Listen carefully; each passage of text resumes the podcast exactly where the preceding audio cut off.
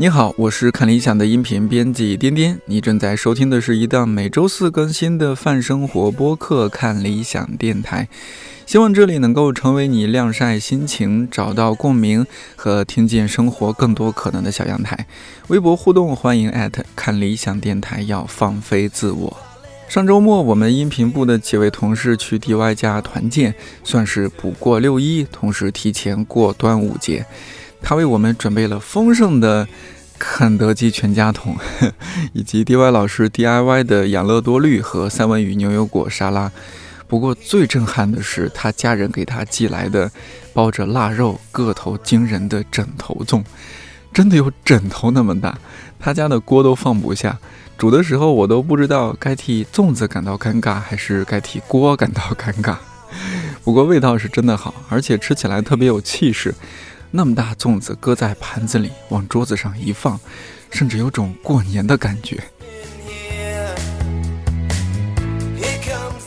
好久没有做我的味觉记忆这个系列了。从这期开始，我们这档小专栏会有些小小的调整，主要是不再拘泥于关于某一地的味觉记忆，而是从更多元的维度切入，去聊食物、生活方式和背后的故事。刚刚也说，希望看理想电台成为一个小阳台，其实不只是成为听友的小阳台，也希望可以是嘉宾的小阳台。今天就有一位学术圈大佬、考古学家许宏老师来小阳台聊聊他的味觉记忆。许宏老师可能和很多人想象中的考古学家不一样，在微博上很活跃，经常回答网友的各种提问，写书呢也能很好的掌握专业与大众之间的平衡。尤其是最新一本《发现与推理》，语言轻松，但也兼顾严谨，特别有个人风格。大多数人看到的是许宏老师学者的一面，但另一方面，许老师称得上是考古工地里的美食家，对食物、对健康食物也有自己独到的理解，一般人学不来。当然，我也很好奇，比如作为原二里头考古工作队的队长，除了管考古伙食这块，他要不要管？考古工地的伙食是怎样的？在和国际同行的接触中，除了工作汇报和演讲分享，吃吃喝喝扮演了怎样的角色？有哪些故事？一个月前，我们在看理想录音棚录制了这期节目。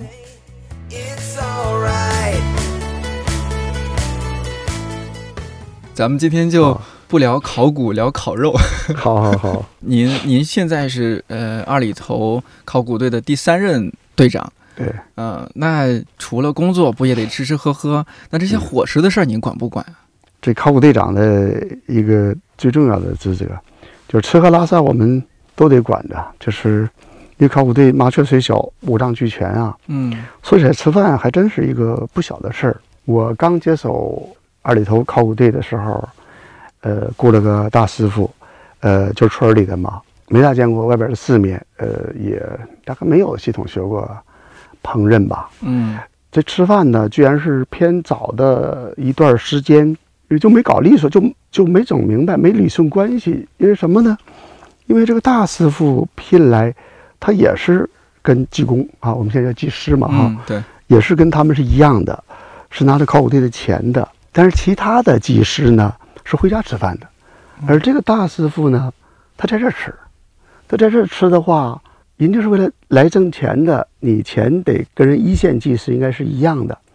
但是呢，当时这个工资非常低嘛，这个农村还是比较穷的哈。那么这个大师傅他自己一天在这儿吃，你不能让他再交伙食费，否则的话他根本就赚不着什么钱了，是吧？那么在这种情况下，如果我们的呃伙食费高了，伙食标准高了的话，那也就是说这大师傅他赚多了。这样就就引起了这个不平衡，就是说人家其他技师说他在这是白吃的，白吃之外他还拿那些钱，等于就是比我们拿的多。嗯，在这种情况下呢，我这当队长居然没有办法呢，那就降低伙食标准，然后这个平息这个其他的技师哈，就心理上的这种不适。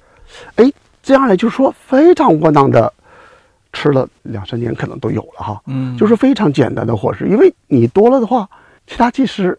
他接受不了，嗯，那实际上是我自己掏钱呢，我自己掏钱还不能吃好的，因为我要吃好的，大师傅就跟我吃好的了，这样来大师傅等于总体上赚的钱就比人其他的嗯，技多师多，嗯就是这样了。我所在的这个野生商城队啊，它也有这个问题。那些技师呢是外村的，那些技师跟着我们这些所谓干部一起吃，一起吃的话，我们是希望吃好的，都是自己掏钱嘛。但我们希望这个保证身体哈、嗯，有注重营养。对，但人家是拉家带口的，人家是这个想吃的简单一点，只要吃饱了就行。嗯省点钱，否则的话，你对，否则的话，你跟对你这一笔伙食费嗯是受不了的。所以我们也面临这种窘境。到最后呢，嗯大家就就商量，跟这这技师们商量，那么就说我们有没有可能我们分桌吃？就说同样的菜之外，我们再加菜，因为我们多加钱，嗯我们这些干部多加钱，人家他们很体谅，说那应该的哈，就等于说你掏钱多就吃好的嘛哈。我们因为啊，我们就简单就可以了嘛哈。这样分桌，分桌，我们哪个考古队都希望营造出一种家庭的氛围啊。但你这个有点小招的感觉哈，还是还哪里怪怪的，，还是理还是哪里怪怪的，嗯因为有一个公平哈。嗯，就是这样的感觉，有一个大家平等这种感觉。你说你你说一个吃，嗯一个考古队长考虑一个吃的问题，就已经影响了整个我们这个群体的是吧？嗯这个关系甚至干劲儿的问题，你嗯，说它是小事吗？吃喝也是大事儿。就是人家。会觉得哦，你干部吃，嗯虽然说哎，确实你花你掏了十五，你吃更好的，我掏十块吃差点儿，但是您的心里肯定也觉得不对对对是吧？不踏实。对，所以呢，后来这个呃，我们这衍生商城人多，嗯，而且当时是就是份儿饭份儿菜嘛，就是到晚上的，我像我们这大小伙子三十多岁的，一个人就是那一勺菜嘛哈，嗯他真的吃不饱，油水比较少哈，因为跟技师要一起吃嘛哈，嗯得弄不好就是我们哥儿几个整一整饿了，然后呢自己出去哈，然后到这个县城旁边去哈，找一店儿，反正大家轮流请客嘛哈，嗯再掏钱垫吧垫吧。但是又觉得窝囊，自己有食堂，这食堂没法满足我们的这个嗯需求，嗯这，都挺有意思的。那后来怎么解决呢？还是说现在都很难？还行，现在对，现在很好的解决了，现在很好。哦现在有这个二里头对这个伙食，呃，在这些到二里头参加工作的这一些学生啊，甚至学者哈，嗯。他们那都交口称赞称赞。啊我们现在对我们现在实际上，现在看来呢，不光是二里头队，我们知道像北京大学啊，像我们这个整个这个工资待遇提升了哈，嗯，然后吃的肯定也大家都意识到这个一定得吃好，然后活儿才能干好嘛。是啊，所以还是随着这个整个国家经济哈生活嗯。水平的提升，这一些问题呢就等于就就解决了。以前给人感觉我们的前辈是吧，像夏奈先生嗯。这样就提倡这个艰苦奋斗、嗯。艰苦朴素是吧？哈？是。但是我们说这个有些这个年轻学生，你别让人只感受到考古的苦哈，而没感到受到它其中的甜，嗯到最后都把人就吓吓跑了，吓跑了。是。所以都是这吃是第一位的，所以大家先吃好喝好哈，嗯。然后这个才才投入工作嘛，是吧哈？心情愉快，所以现在普遍的这些问题都开始解决。就是总体来说还是伙食也还是变好了，然后可能伙食标准也上来了，对对对，然后是不是大家也没有那么介意说没有哎呀多花了那么多钱，对对对对对，就可能意识也在变化。没错没错嗯没错，就是您说的那个年代，差不多是您刚刚刚当考古队长时候，还是说甚至更早，甚啊赵志至郑光先生。那个年代的情况？九十年代我刚去的时候，九十年代末了吧？九九年嘛队长哈，嗯那这个技师一天的工资是十一块钱，我记得非常清楚哈。而且呢之前是从一块多钱开始涨的，就是从八十年代一点一点涨到了十一块钱。你想想啊哎，，这年轻人都无法想象，非常非常嗯在意的哈，那是嗯真的是这个一分钱就是一分钱。对对对对，分钱都掰开了花哈。嗯至于我们那些前辈，然后你听这个这个村民朋友哈，他们讲，我们说你就嘲笑我们这个考古队的这些前辈们，他说不是嘲笑，真不是嘲笑，说呃说个什么故事哈，嗯说当时这个我们那些老先生啊，但那个六七十年代吧哈，嗯每个人这个就是一旦赶集，然后在外边买的鸡蛋，买的鸡蛋呢，每个鸡蛋的大小它不一样啊。所以说我这个如果大了的话，你不能把我这个吃了。所以每个人呢，就是弄个小网兜哈、网兜上写上呃姓名。他说这这一时被引为笑谈，你就可以理解哈、就当时那从刮菜袋哈，一直到后边儿那个就是食物紧缺的时候哈，大家还是很在意的。就这种被村民们引为笑谈，说考古队分得非常非常清。但你可以理解，因为那个时候真的都是，呃，六十年代的时候，我们的有前辈呃在回忆录里边写，那就是说，呃，生产队呃不要那个白菜帮子给他们哈，就是什么洗一洗哈，捋一捋哈，然后那就那就吃那东西。然后他们去这考古调查的时候哈，没有水喝哈，嗯，有的是那个井里的水都发绿了，这个没有办法，就是这样的情况都有。是你想一想，这个翻天覆地的这种这种变化，那时候根本谈不上享受了。说起来，你要说那种这个，就是说，呃，穷困时代的那个记忆哈，比如说我说，呃，说起这个嗯我自己的爱好哈，嗯。比如你喜欢这个吃肥肉，我们这个考古队哈，我们几个同事，男士都喜欢吃肥肉，然后有女生什么的哈，又不吃肥肉的哈，就给我们，我们还抢，呃说给我给我哈，就那种嗯，吃肥肉这个这个习俗怎么来的？那显然是那个穷困穷困时代哈，是啊，那个时候是肥肉才解馋，所以到现在为止呢，就是我还是接受那种五花三层的哈，纯瘦肉，这我是在我的这个味觉记忆里边是不占这个位置的。嗯不过反正随着现在生活水平逐渐逐渐好了哈，嗯，而且年纪也大，开始注意呃养生了，是这种。嗯，过去很多一些呃吃东西的习惯都是因为穷的，都是因为苦的。你现在比如说就是吃肥肉，那不是因为它油水有油水，是吧？对嗯这个瘦肉它太柴了，它没有那么多油，你这个说的对，是吧？就是这样。所以是当嗯年，呃，这个上大学的时候野游嘛哈，嗯带点东西在路上吃，这是红烧肉罐头，红烧肉罐头上面的那一层油嗯是冷却之后是凝固的，我们现在年轻朋友恐怕嗯根本接受不了那个哈。嗯，而我那个时候米饭拌大油，大油熬的那个猪油嗯是吧哈？对对，嗯，加一点点这个酱油，大家谁回忆起来哈，都是这个香的那种感觉哈。对但现在你尝尝，你根本找不着那种感觉。嗯，现在可能那么吃的话，这酱油它得是日式酱油，可以直接拌饭的。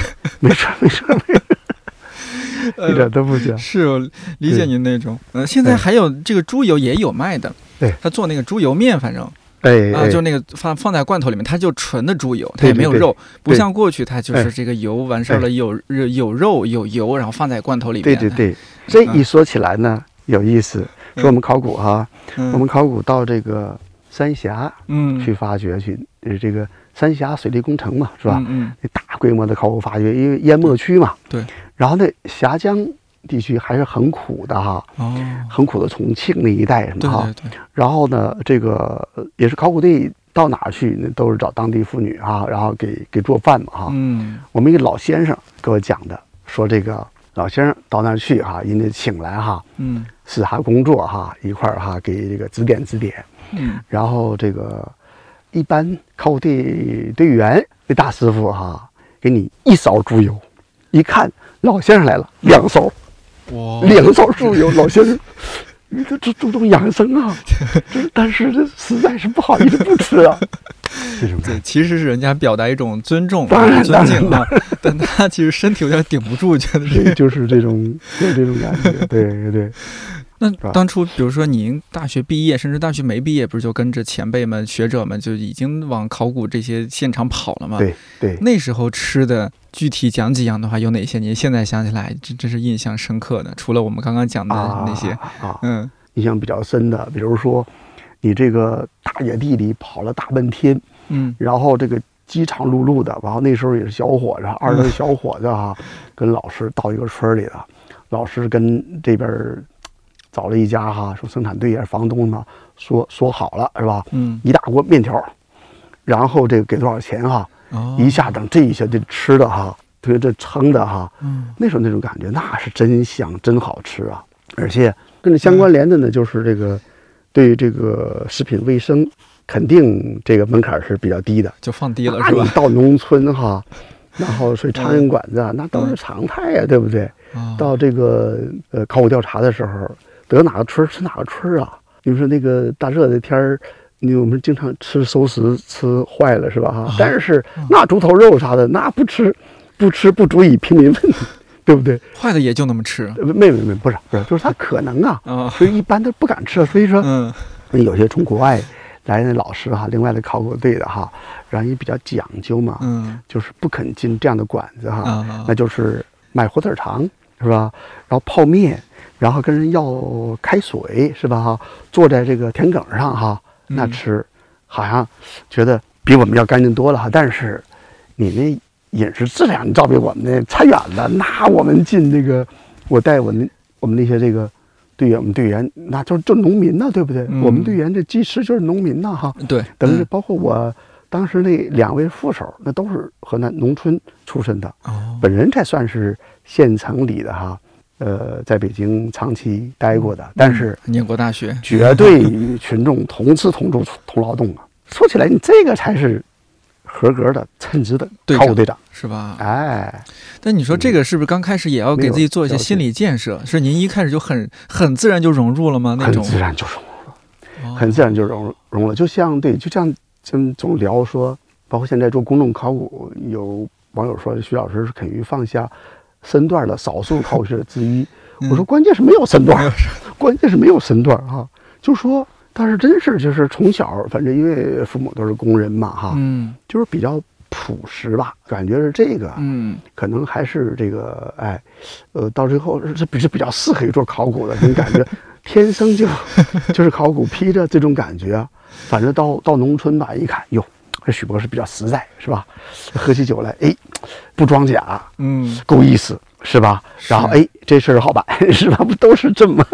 是我看，当然您您之前的书里，包括说考古界的一些前辈学者的书里，有好多这些回忆过去考古的事情嘛。对对对对，其实，比如说嗯这个这些学者好多都是博士啊，什么都是学历很高的，是吧？非常有学养。但是你马上要进入一个非常乡土化的地方，你要和当地的什么乡政府、村长、书记、农民打交道打。成一片，其实这个考古人员在看对方是不是好合作，嗯人家也在看你这个人对。几斤几两，你能不能和我们打成一块？你看中国人这个 中国人这种这个嗯。这人际关系，就大家就是等于说，因为他有浓厚的这种血缘，嗯。血缘纽带是一直长期存在的，即便没有这个血缘，也叫你你你亲是吧？嗯嗯。蒙你的你你亲你血缘，对不对？嗯，所以哎哥们儿够意思是吧？一下等等于是是。等于是甚至是第一次见面都是自家人自家人，就这种嗯。感觉是吧？哈，哎，到最后不管是真假哈，嗯到最后是通过这些东西来建立起一种情感的没错，联系来的。所以说，呃，这种素质我觉得还是就挺必要的，很有利于这个我们在农村开展工作。是啊，嗯。您在乡村里边的那种考古现场，和您平时比如说要穿一个穿的比较正式，然后坐办公室，那种场合，其实完全不一样。没错没错。因为你到一小店儿啊，嗯。然后不是太卫生，是吧？啊，真的就是苍蝇馆，你如果这个不吃那个不吃的话，嗯那你肯定就见外的，是吧唉？但是这个也是完全不在乎这个，我还真的没有假装那种感觉哈，就没有去假就，完嗯。全是就是我就说就是游离于这个古代与现代，游离于城市与乡村，嗯。甚至游离于这种这个苍蝇馆子 和这个星级大酒店之间。你想想，你一直在切换，你很迅速的切换，是但是我感觉跟这个星级酒店相比，我可能是还更接近于民间。我到那儿才是如鱼得水的那种感觉哈、我真的吃西餐，头一阵儿，因为真是北京、呃内城里边儿那个四合院那小院儿里边儿哈，很讲究的哈。嗯哦，我们说这个这个中西，呃，就是这个文化呃思维上的这种不同哈，你就从这个餐具就能看出来哈，刀叉哈五六把，啊。因为有五六套东西，先拿哪个后拿哪个，根本就没人教，因为因为其他人可能知道哈，当然我一看我就用眼睛来来瞟哈，你其他那教授哈，人家怎么样，一看也是乱七八糟啊，你还不好问是吧哈？到最后你剩一堆，实际上你这个吃这个，你们从外边开始啊，你吃这个就是这个刀叉什么哈，嗯就是它它西方的思维是分，无论是厨具还是餐具哈，是做极其细腻的这种这个区分的。但是你看东方筷子，筷子就是一双筷子就什么东西全部移动，解决嘛，是吧？嗯哈，嗯就是一气多用啊，嗯，就这种它是不同的。你是真，我是真是觉得那个时候是有点刘老爷进大观园这种感觉哈、还不如咱们这个在中国农村呐、那是如鱼得水。对，那要是没没有筷子，直接把那个高粱杆儿弄断了，直接就是筷子或者树树枝。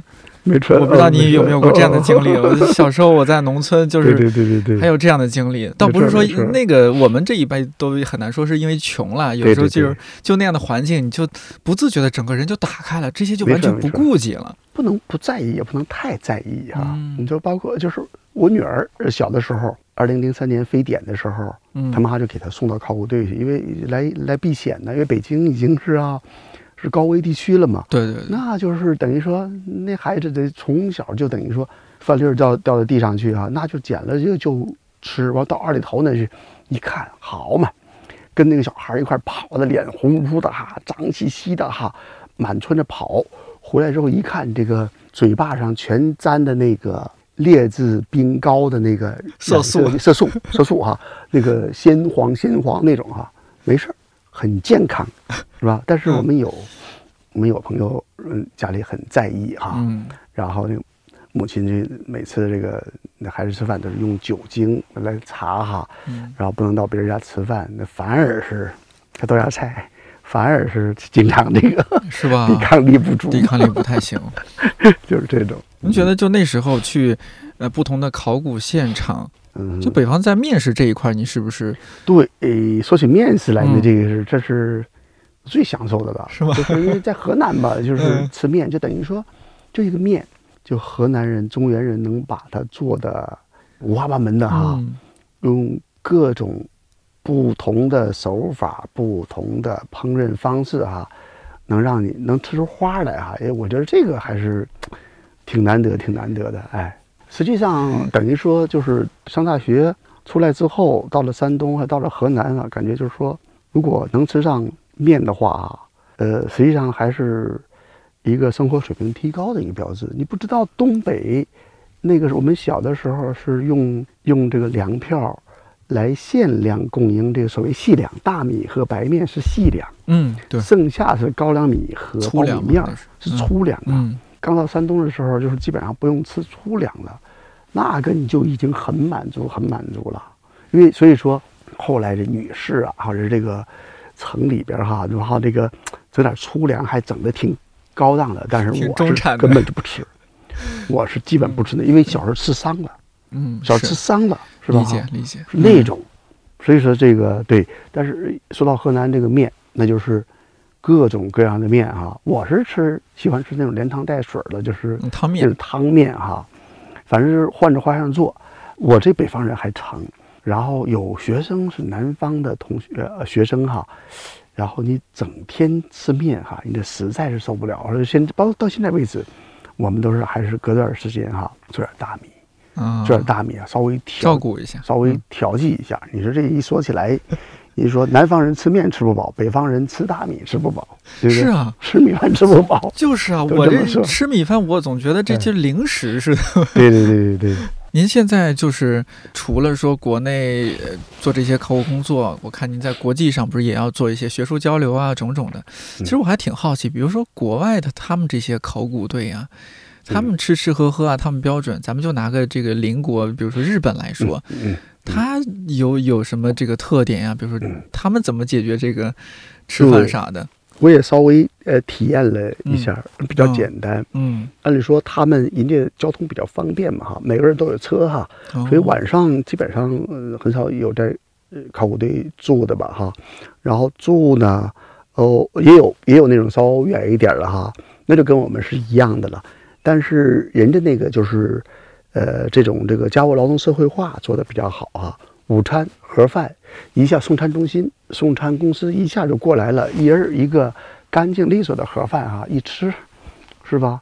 等于晚上然后稍微做一点，大家喝喝酒什么的哈。嗯就这种，你看，等于说人家雇的那些我们叫民工哈，我们这边是大爷大妈，有些完全就没有文化，嗯人家雇的主妇都是本科毕业的是，你想想啊，是那个它还是不一样，因为整个就是一个那个社会的文化文明层次哈，在那放着哈，就是有许多是规范化的。你看嗯人家那个，在我们这边还不敢想的时候，我们现在都在我们考古工地旁边，我们现在开始逐渐逐渐有这种这个就是可拆卸的集成式的这种这个工作用房了哈。这是没没两年的事儿，但是在很早很早以前，人家那个就就这个就是那种可拆卸的那种这个这个这个工作用房，甚至一进屋，日本、韩国我都看过，一进屋的拖鞋，计算机就在那儿哈，整个就跟一个指挥部似的哈。那这种，我们到现在为止这方面的配备还还有待于呃进一步铺展吧，所以还还是一个呃跟人应该学好多好多东西。嗯。就是有时候两方交流的时候，你看到这些，对呀、你看，就刚才说的嗯。饮食就是规范化，是吧？嗯。就是送餐公司什么东西哈，比我们这边自己找大师傅啊 对对对来做啊，就要这个方便的多。但会不会那种种嗯它因为听起来是特别规范化，反而少了我们这种特别乡土气息的那种，是吧？这个人情味儿啊什么的这些对对对要少太多了。对对，可能不太会有像咱们这边儿，哎，大爷大妈和你混熟了，没还叫叫这些学考古的学生啊来，今天来大大爷家吃饭吧，这是我们特产。是是是是是，这个我觉得还挺有意思的。这是中国特色的，这是中国是一个就是属于发展中国家，嗯，然后这些带人人情味儿的这一些嗯带乡土去、接地气的这些东西，这倒是哎，这真好，我觉得这还是咱挺。好的东西。这也是你这个嗯，在北京白领儿，然后坐办公室这种说，呃有些美好的、浪漫的幻想，比较向往的。嗯对对对 但可能真实的情况也是比较复杂的。对对对，当然当然。您是在呃辽宁盖州，我记得是吧？对盖州我记得是营营口下面的一个，对，营口下边是盖州是的，嗯对对，就是介于，呃，这个沈阳和大连之间，嗯，就辽东半岛上哦啊，在沈阳和大连之间。对，就后来读大学，嗯然后就到了济南那边。十七周岁离开家，嗯呃，在山东济南待了十二年，呃，四年本科，嗯，八年教师，然后现在在河南已经待了二十五年了，远远超过我在老家住的地方，所以说第二故乡。对，河南真是第二故乡。你现在会会说一些二里头当地的那个话吗？稍微反正一一说人家就发笑，都是这个这种这个就味儿不太听还是呃听力，但是你看嗯学你看学语言啊，就是首先是听力啊，嗯然后这个对等说还是还是挺不容易的，嗯，能说几句一，哦。能说几句，对，一说上人家就笑。上次您和我们同事嗯就 DY 他们不是录了一期节目哈？我记得节目里您还说日语来着，这个是工作学的吗？还是日语是读博士期间嗯。有一年时间，这个到到这个日本去嘛，嗯，那就等于说这个就一年时间，但是这日语初成嘛，我说很遗憾，嗯。就是一回来又发觉什么东西的，整个的语言环境就没有了哈，是。然后基本上就等于说就是读是没有问题的，甚至翻译都可以，就是学院派的日语。哦。至于呃听和说哈，那个必须要沉浸在那个里边去。嗯呃，说起来这个吃的东西，嗯。呃，跟方言的关系什么哈，呃，你看，呃还有这样一个例子，呃，我们说这个，因为这个，我们说，呃，东北以前是这个日本人占领过，有这个伪满洲国在那儿哈，嗯。所以说我们一开始我上大学之前是没意识到这一点的，就是我们以前你小时候知道的一些一些词儿嗯，居然是来自日语。比如说嗯。我们说这个，我们说床床是下边垫那个垫子，我们叫榻子米，榻子米，就日语榻榻米，榻榻米啊，榻榻米。对，然后呢，我们吃的那个味精，我们叫味之素，我们的哦。那方言味之素，嗯。我现在后来我学日语，我知道。阿基诺莫头是。味哈嗯。味素中间有个 no 嗯。阿基诺莫头，嗯。但是这个是东北人中国人他不会说阿基诺莫头哈，嗯。味之那个 no 不是之吗哈？嗯味的素啊，嗯味之素，味之素，那不是显然就是比较拙劣的那个日语的模仿吗？你看，只要对有那一段儿，它就逐渐逐渐的就就是这个外来的语言就渗入这个融进到当地语言里边去。嗯实际上，我们现在所说的普通话，那边有大量是满语的这个。哎呀，这个一说起来，今天不是不谈这嗯语言的问题，哦就是这样，嗯很有意思的，对对对很有意思的。嗯，包括我们嗯现在说很多民主啊、权力、科学，这不都是从日语对对对？对对对对对只是当时的这个先进进步人士他们翻译翻译成这个样子，对对对，然后就这样延续下来。嗯哲学，共产党，对对，这些没错都是那儿来的。甚至我们现在如果把日语去掉的话，我们几几乎我们许多东西我们已经我们说没法说话了，不会说话了。对，甚至我上次说了，连考古学这个考古这个词儿，嗯，大家大家知道是从北宋吕大林的考古图来的，但是用在考古学这上面还是日本学者先把它用在这上面的是考考考古，考古学这个考古。嗯，是从中国古典文献来的，但是是日本学者从中国古典文献中借用了这个词儿，来这个运用到这个学科当中，翻译那个 archaeology 这个英文词儿。哦，这很有意思。我和一位日本学者要大概要写篇这个小东西来捋一捋这个词源上哈，来捋一捋。说起来，我们那家乡因为是辽东半岛嘛，嗯，就等于它的这个。因为离海比较近，渤海啊，渤海湾嘛，离海比较近，所以说，我第一次吃生鱼片儿是到大连去，呃，这个高中的朋友请吃，第一次吃生鱼片是在大连，请想一下。等后来我再到日本去哈，等于现在就等于就是我自己的一个饮食的一个癖好，就是首先是生猛海鲜，真的生的东西非常喜欢吃，因为小的时候这个记忆非常深刻的哈。就是那种我们现在学名叫皮皮虾，嗯，就这不知道是不是学名哈？大家一说皮皮虾，大家都知道。我们当地叫虾爬子哦，虾爬子那种东西，大家都是把它煮的非常熟了，然后把壳去掉哈。在我看来呢，最好吃的哈是生腌的，用盐哈腌的不是太咸，是趁它那个绝对是就是非常新鲜的东西哈，刚打上来的哈，用盐哈肯定这个这个。等于一道一定的工序，然后里边上放上葱花之类其他的调味料，比较简单的，放一段时间，在它不咸不淡，我们这个当地话叫一卤鲜一卤鲜，就不咸不淡的时候哈，就是那种把壳剥了之后哈，然后一秃噜那种纯生的那种皮皮虾那种感觉哈，那是我认为的最美的东西，我自己也。做饭哈，哦，当然做饭也没有什么，都是家常的，自己喜欢吃的哈。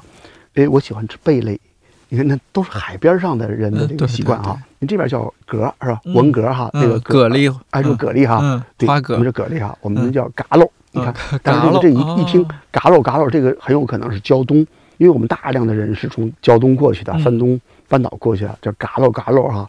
然后比如说有一种叫毛憨子哈，嗯，现在。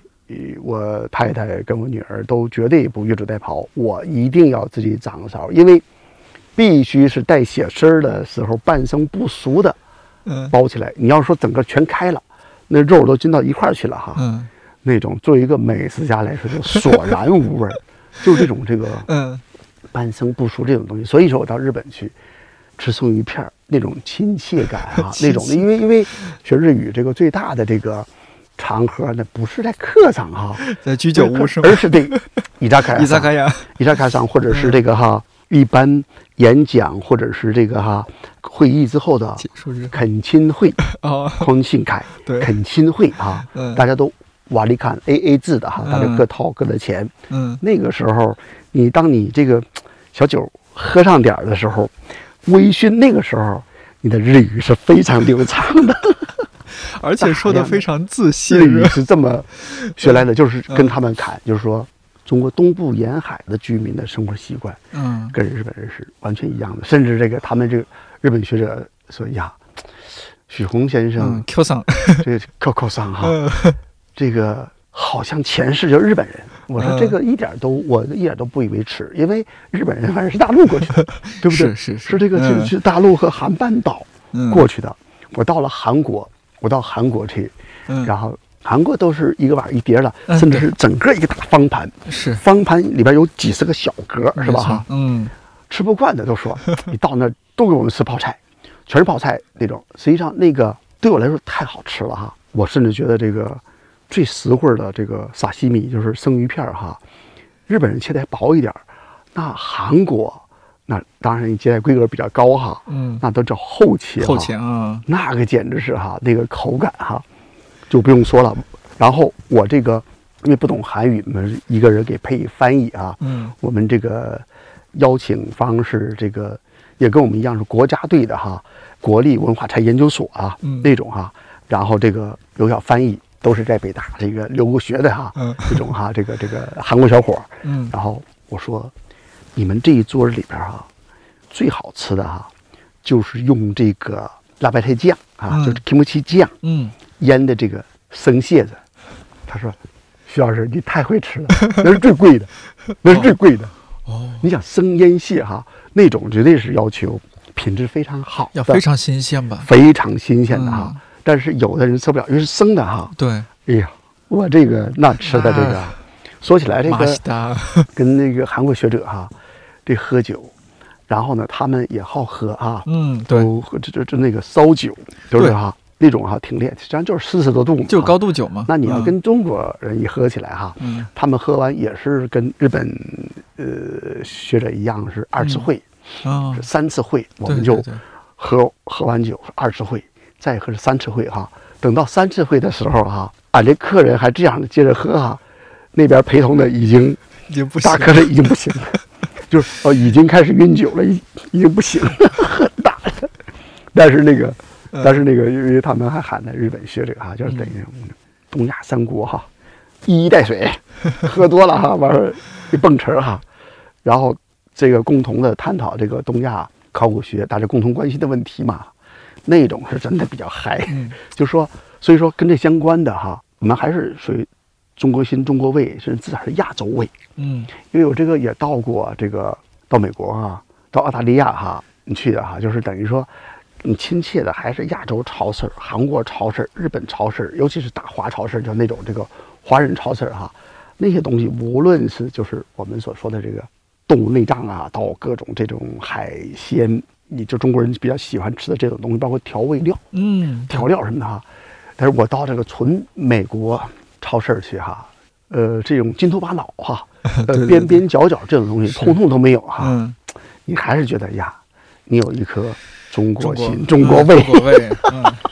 哎，你刚刚说的那个场景特别打动我，比如说中日韩三国学者那种在一起那种感觉、啊，吃吃喝喝，是吧？对对对对。然后你看，真的那个就是嗯那种饮食习惯哈，嗯，完全相通，对是吧？对，基本上没有隔阂，是吧？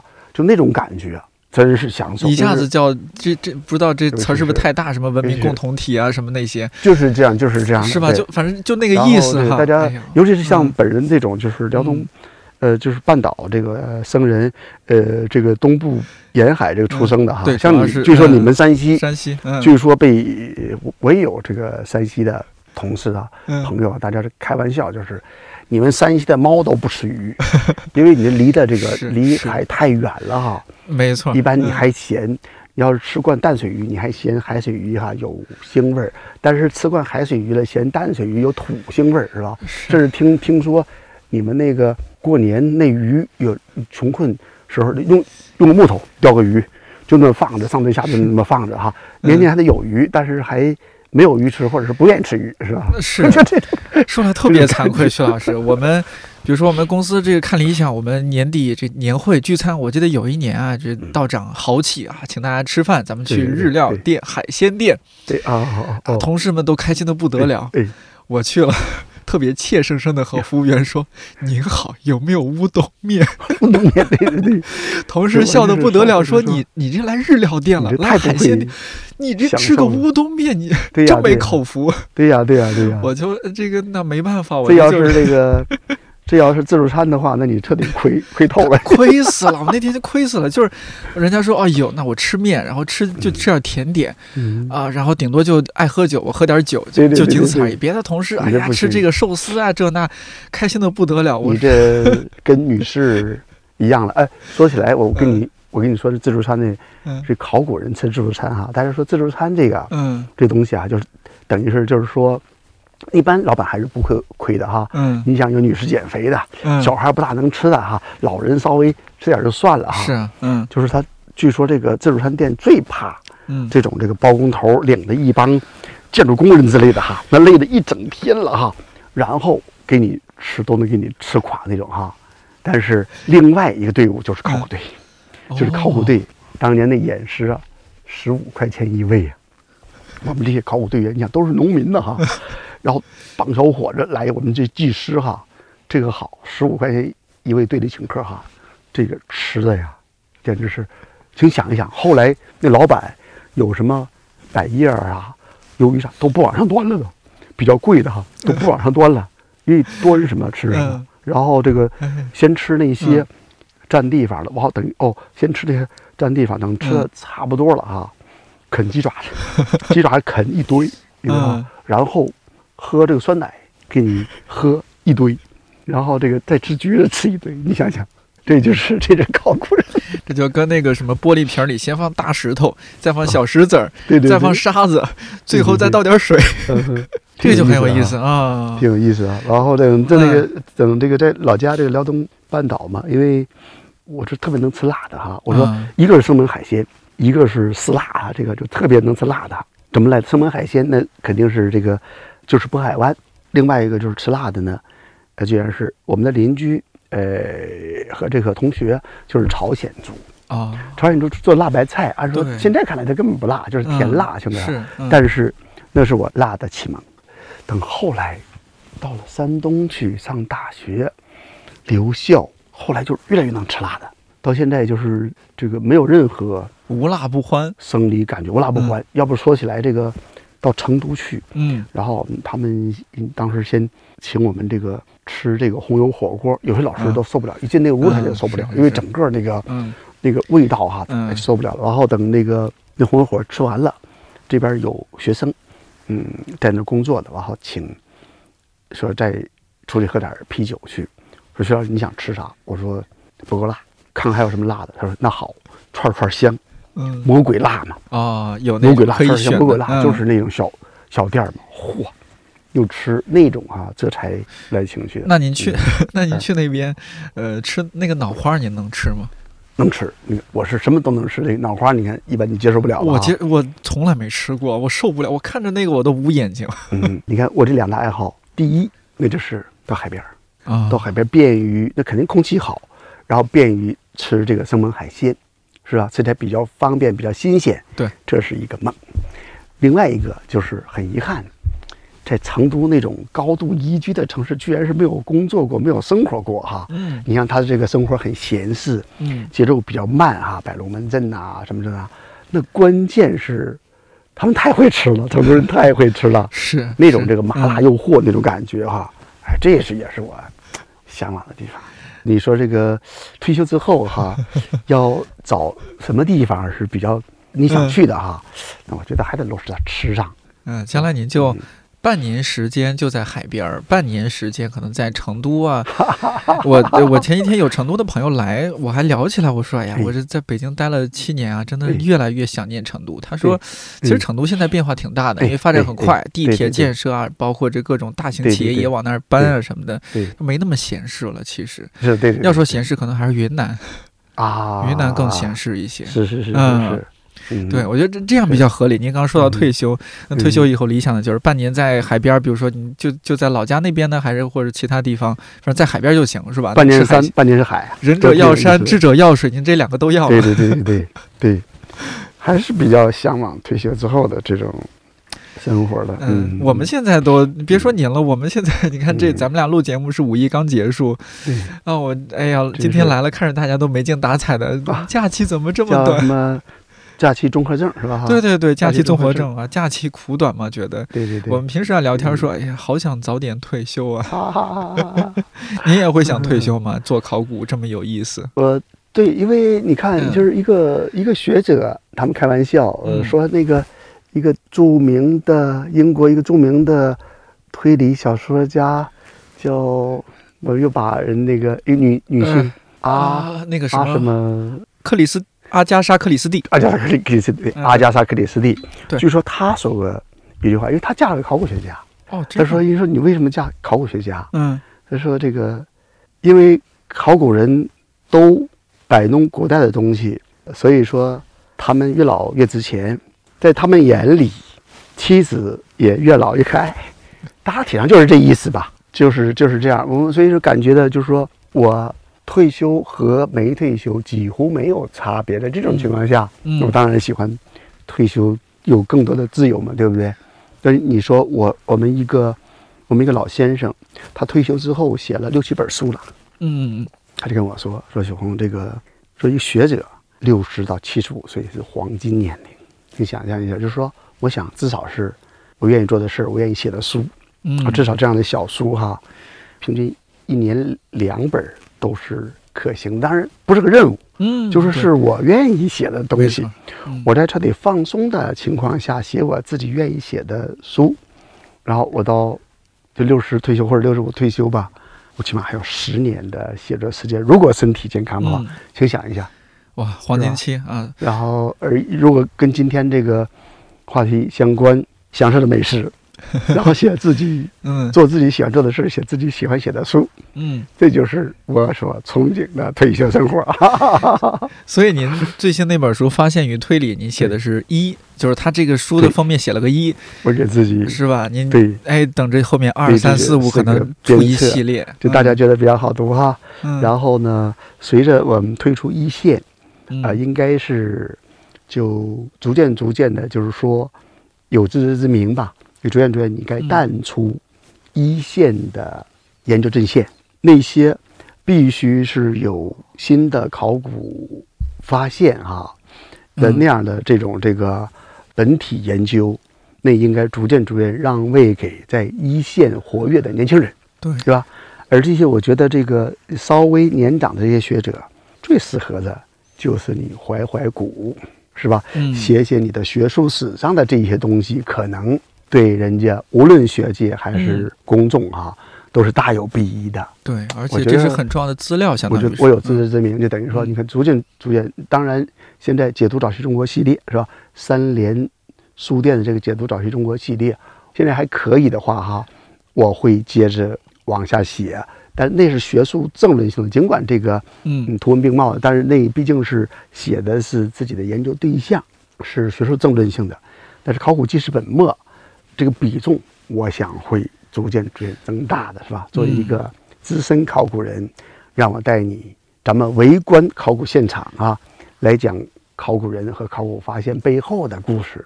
就这种，我觉得我应该还会给大家推出新的东西来。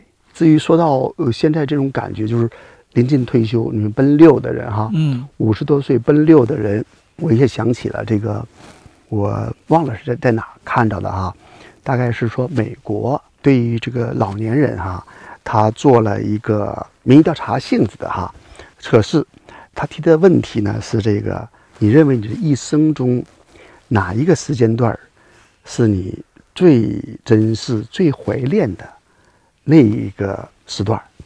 据说，大部分的人把这个时段放在了五六十岁，因为你脱离了爬坡阶段，基本上财务自由，嗯，但是你还没有衰老到不能自不能自理、不能动、嗯那个时候哈。也就是说，现在是我们的黄金年龄，是这种感觉啊。你看，你还需要上班对对。什么？我们现在当然我是学者啊，嗯。我就应该更接近于自在吧，嗯，没错没就到了错，这种哈。而且更多输出啊什么这些，嗯对对，对，就是嗯做自己喜欢做的事儿，更随心了，呃，更随心了。嗯就是觉觉得这个人生最值得追求的是什么？你想，这种像功名利禄，那都是身外之物哈。大家说，嗯像爱情这样的东西呢，它仅限于一个时间段儿，是吧？等于说，但是整个人生最值得追求的，我觉得是自由，是自由。所以在这种情况下，你看就，所以大家都说，财务自由是许多东西的前提，然后这个时间和精力的自由，呃，甚至这个这个这个言论的相对自由和思想的自由，嗯是吧？像这种，要是落到我们今天的话题，我想吃点什么，我就可以吃点什么，对不对？这是一种自由个，不亦乐乎，嗯不亦乐乎，嗯 干杯，好吗？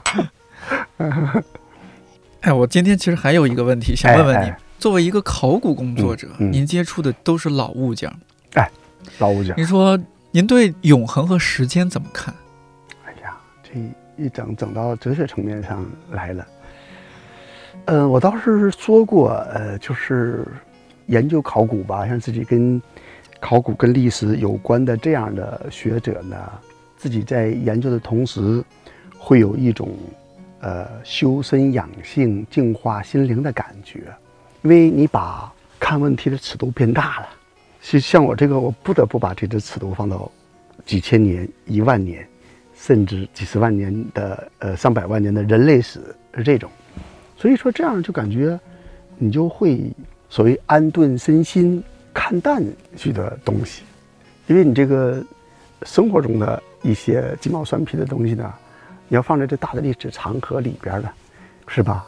就等于我觉得心胸开阔起来了，真的有这样一种感觉。就到最后呢，就是你研究起来，你已经不把你的事业，以前我们抛家舍业的哈，还是非常小啊，你这个家里也照顾不了。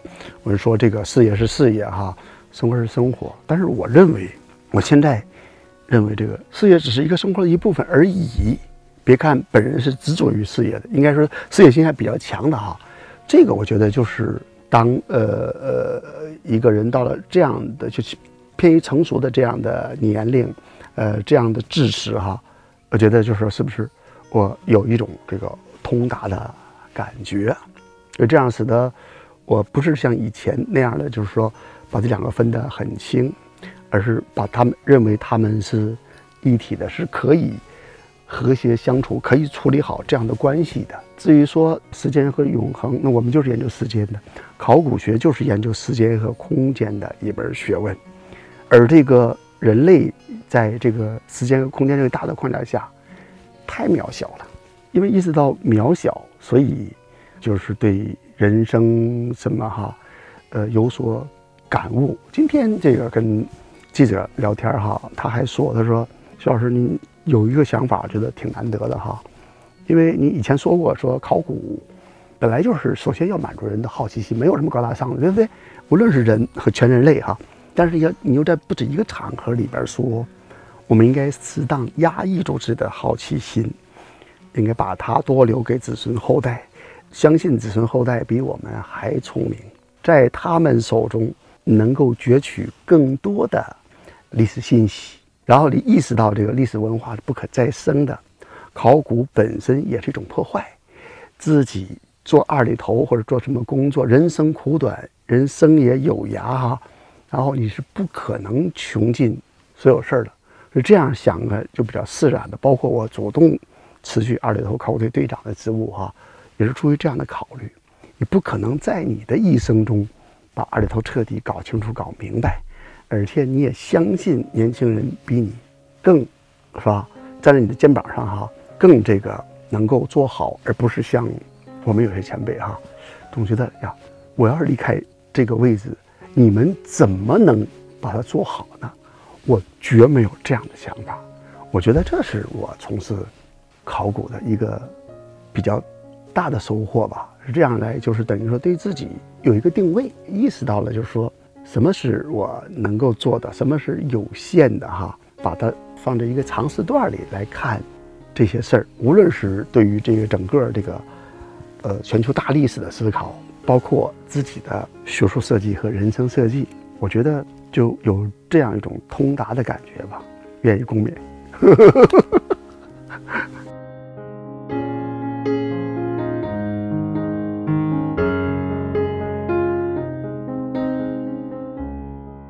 现在流行的一句话是：“小猫咪能有什么坏心思呢？”在这儿，我想换成：“能被食物轻易治愈的人能有什么坏心思呢？”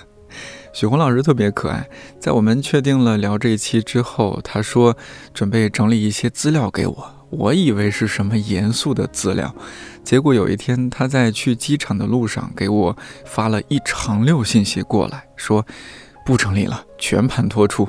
里边让我印象很深刻的有他提到自己关于三分钱冰棍儿的记忆，所以现在仍然最爱大红果儿。还有当年生病才有的待遇，那就是桃罐头。喜欢吃麻辣烫，吃鱼剩鱼肉，吃鸡剩鸡胸肉。喜欢砸把零部件儿，被家人说太不像个学者了。希望这期新改版的我的味觉记忆有给你带来一些快乐。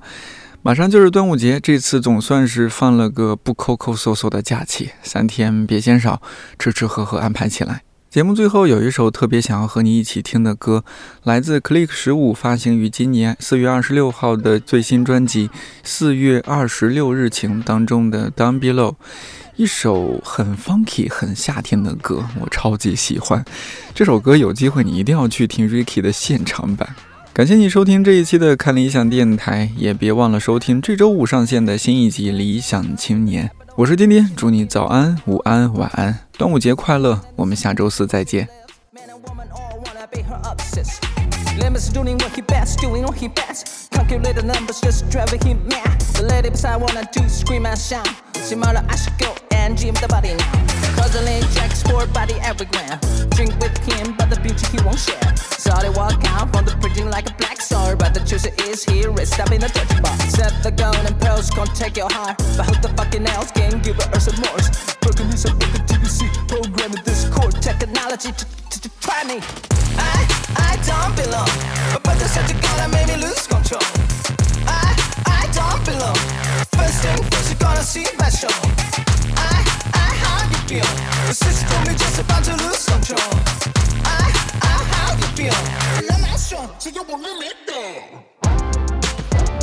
The rain turns up scene, why do throwing darts in love aside?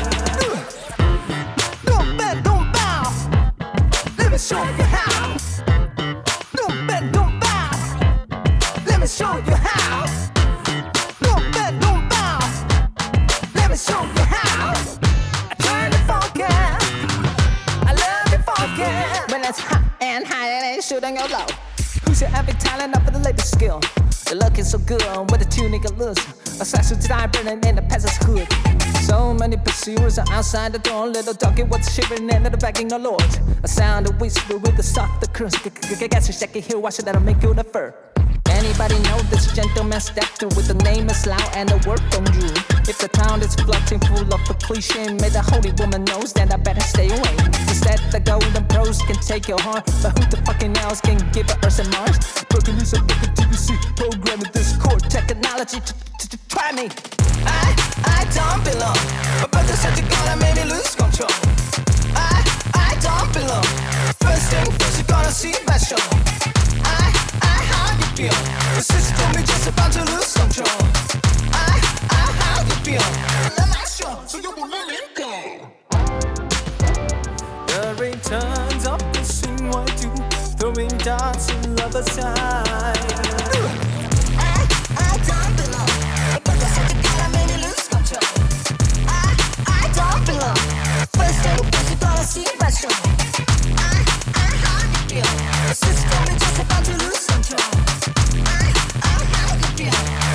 so you won't let me go.